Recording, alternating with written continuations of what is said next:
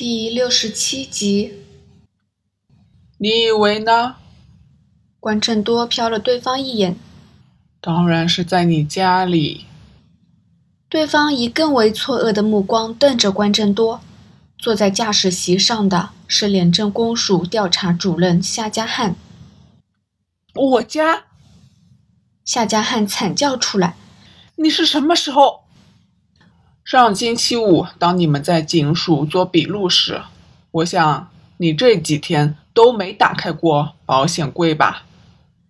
夏家汉愣了愣，说：“对，这两天我都跟舒兰一起陪着亚凡。本来他要执勤，我也要在周末加班，但我们都请了假。昨天和前天带亚凡去看电影和游乐场。今天我刚回联署，便收到你的电话。”叫我无论如何也要来这个偏僻的地方跟你见面。总之，这文件回到你手上，亚凡又平安无事，那便万事大吉。老天，我还是完全不明白发生什么事。乖，你干嘛从我家里偷取这些机密档？你不知道这是很严重的事情吗？一旦曝光，你我都要处分啊！你还是一无所知啊！关正多苦笑道：“我问你，你以为亚凡的绑架案是骗子所为吗？难道不是吗？当然不是。这么高明的骗子，真的要动手，别说十万、一百万都能轻易到手。当然，要骗一百万就不会打你主意，毕竟你是个穷光蛋。”我搞不懂。我说绑架案或骗案什么的，全是伪装，是用来对付你的伪装。伪装？那犯人真正的目的是什么？关正多伸手戳了夏家汉手上的文件一下。这有文件？正是。关正多说：“对犯人来说，你家中最具价值的。”不是你那不值一提的存款，也不是那什么鬼项链耳环，而是这份暗号名单。所以，犯人是远景。夏家汉讶异的问：“对，而且恐怕不是一个远景，而是一群远景，一群曾受毒贩贿赂，知道自己有可能锒铛入狱的远景。可是。”偷这个有何用？这只是副本，不是真正的账册啊！可以拿来当证据，具有法律效力的正本在联署的保险库。偷走副本，并不能影响将来的起诉嘛？你真是死脑筋！他们要的不是证据，而是情报。情报？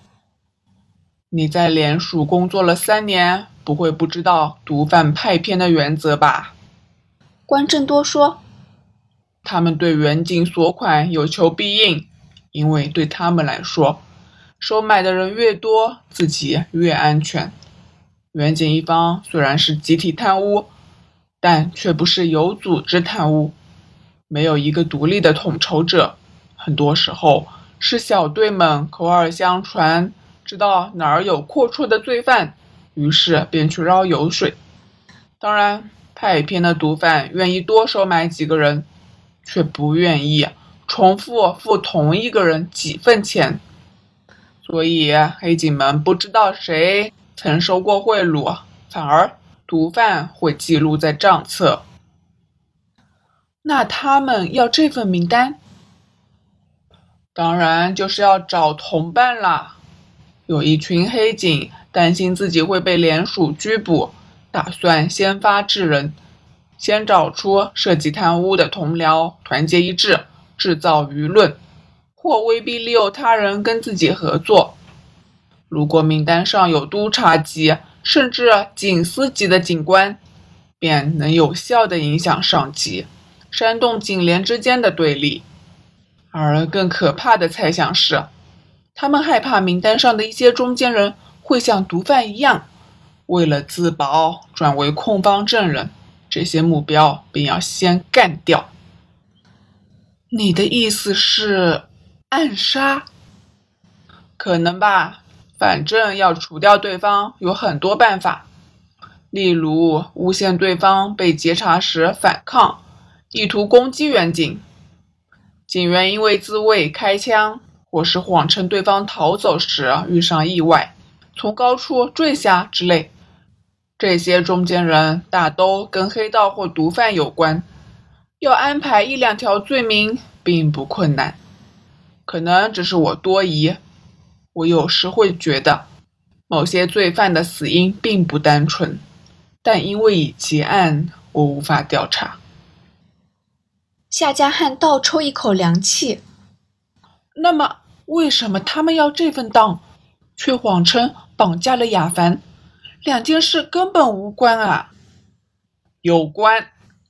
关正多斩钉截铁地说：“不过，在说明关系前，你应该先问一个问题：他们到底如何骗过你和妻子？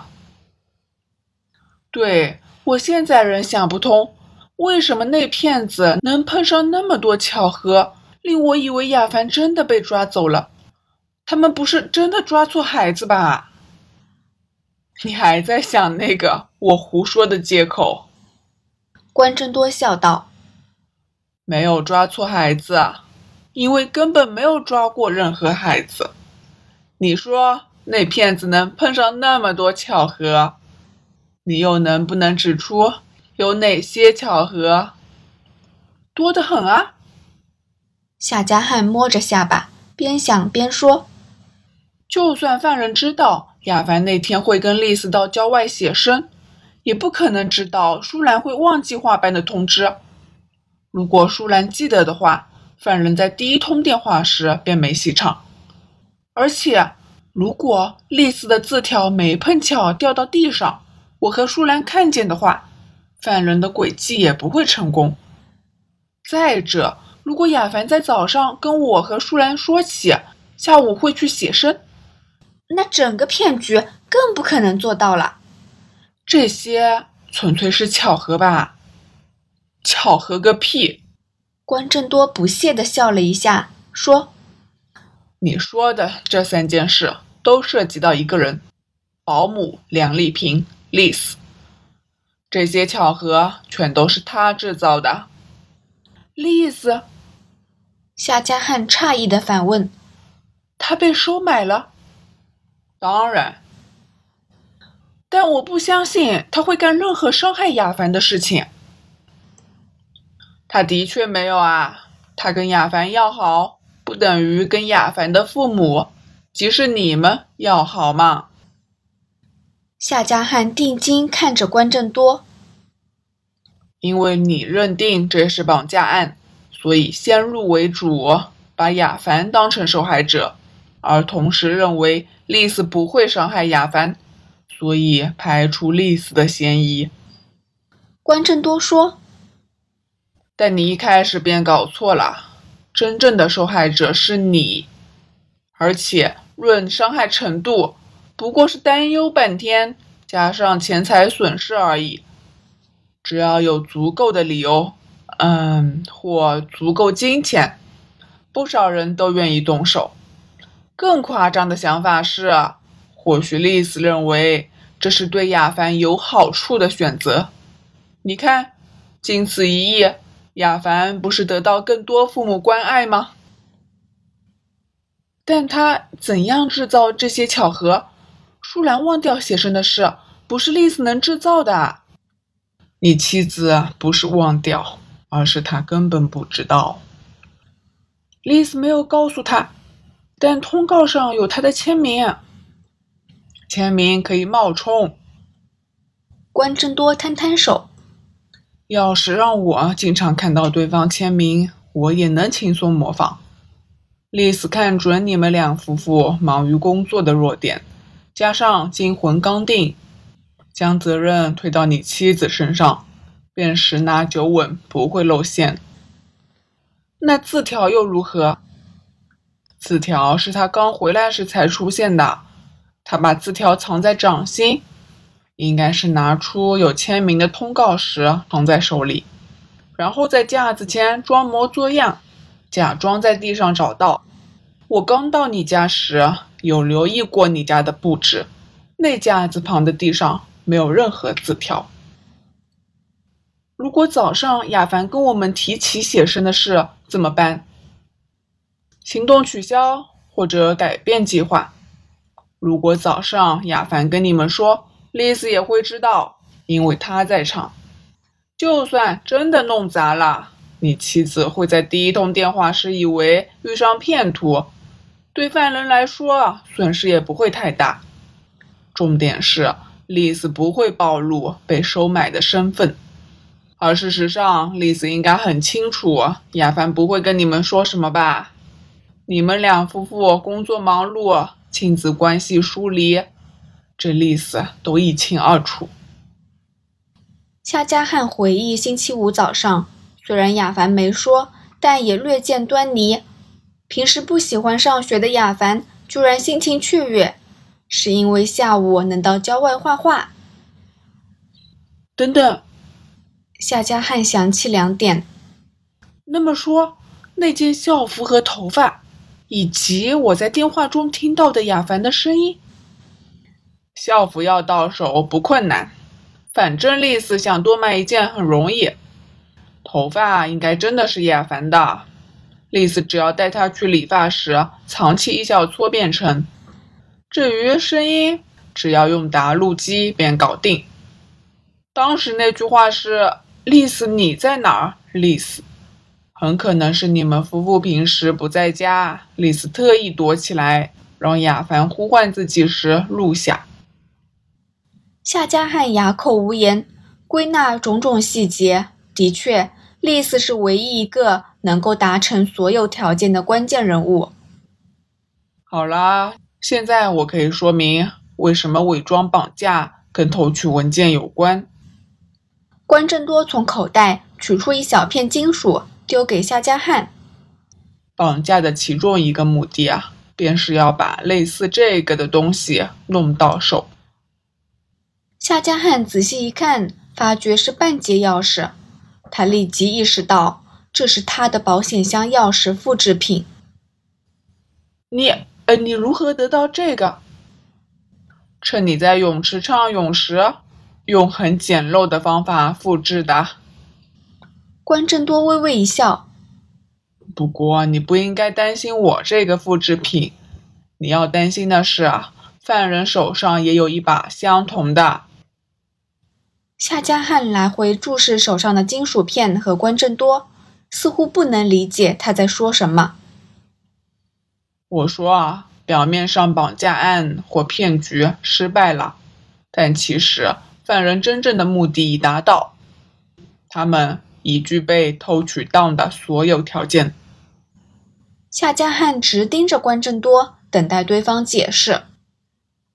到乐香园等指示，购买金条，限时抵达下一个目的地等等，都只是为了令你深信这是绑架案，忽视其他可能的做法。在泳池搜索硬币。表面上是确保你不能在赎金做手脚，像是放置发信机，但实际上是要你离开一些你永不离身的私人物件。我的钥匙。对，如果绑匪真的只是为了令你不能在赎金装设陷阱，不会让你在泳池花上半个钟头。你看，犯人之前的每个步骤。都精确无误，连打电话都非常准时。为何硬币的部分会出这种岔子？如果真的被不知情的第三者捡走，你便不可能在半个小时后找到。当我在池边发现你一直找不到硬币时，我便察觉犯人正在进行某个计划。加上我之前的判断，我便知道。他们在打你钥匙的主意了。等等，夏家汉打断关正多的话：“之前的判断，你早知道绑架案是假的。我是在乐香园咖啡室跟你并肩而坐时发觉的。那时候，那时候有什么令你发现这是骗局的线索啊？你记得那个英语不灵光的服务生跟你说什么了？他，他只叫我接电话。他叫了你的名字，但不是你正确的名字。